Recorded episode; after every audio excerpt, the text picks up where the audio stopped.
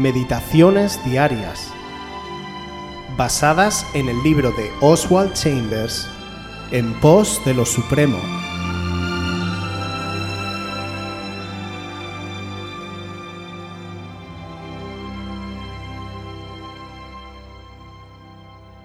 ¿Podría esto ser cierto de mí?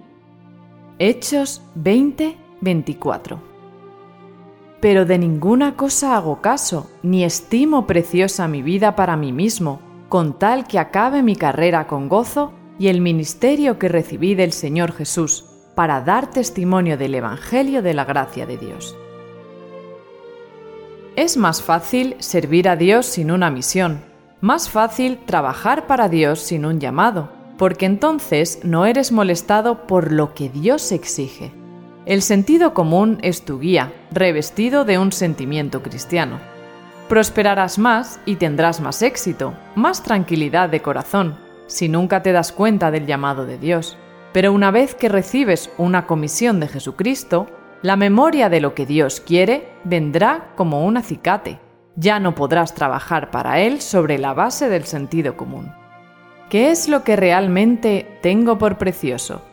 Si no he sido asido por Jesucristo, contaré el servicio precioso, el tiempo dado a Dios precioso, mi vida preciosa para mí mismo. Pablo dice que estima su vida preciosa solamente con el fin de cumplir el ministerio que había recibido. Rehusó emplear su energía en cualquier otra cosa. Hechos 20:24 declara el casi sublime fastidio de Pablo al pedírsele que se considerara a sí mismo, era absolutamente indiferente a cualquier otra consideración que no fuera la de cumplir el ministerio que había recibido. El trabajo práctico podrá ser un competidor contra la entrega a Dios, porque el trabajo práctico está basado en este argumento. Recuerda cuán útil eres aquí, o piensa de cuánto valor serías en esa clase especial de trabajo. Esa actitud no toma a Jesucristo como el guía respecto a dónde deberíamos ir, sino a nuestro criterio respecto en dónde seríamos de más utilidad. Nunca consideres si eres de utilidad, sino siempre considera que no eres tuyo, sino de Él. Qué inspiración la del hermano Oswald en este devocional. Nos está diciendo que hay dos maneras de servir a Dios cuando en verdad te llama o cuando le servimos por nuestra propia cuenta sin un llamado claro por su parte en nuestra vida. En el segundo caso, es imposible servir al Señor correctamente. Es más fácil, sí, porque te riges únicamente por normas y estructuras humanas y por tus propios intereses, que sin duda pueden ser engañosos.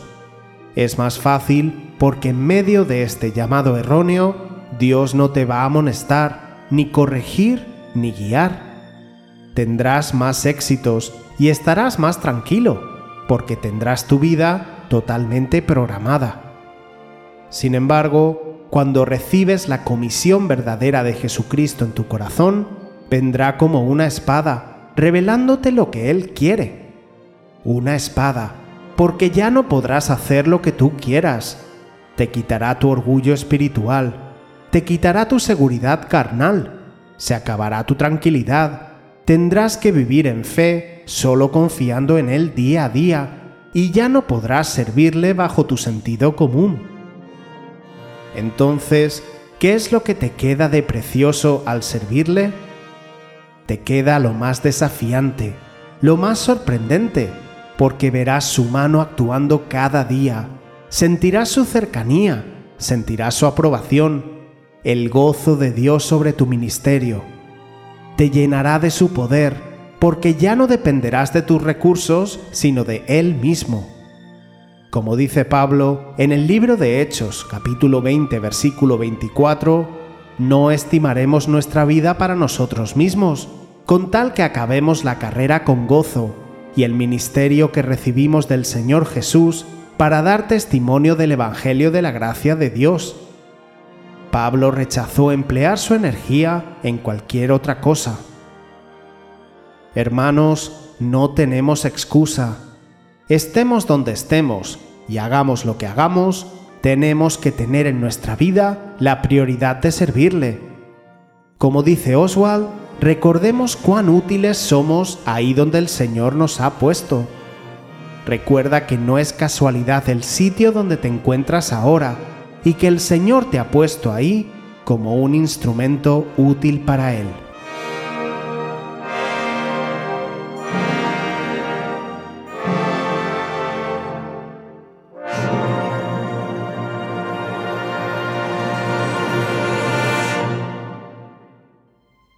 Si quieres volver a escuchar este devocional o cualquier otra de nuestras emisiones anteriores, puedes visitar nuestro canal de YouTube buscándonos como Aviva Voz FM.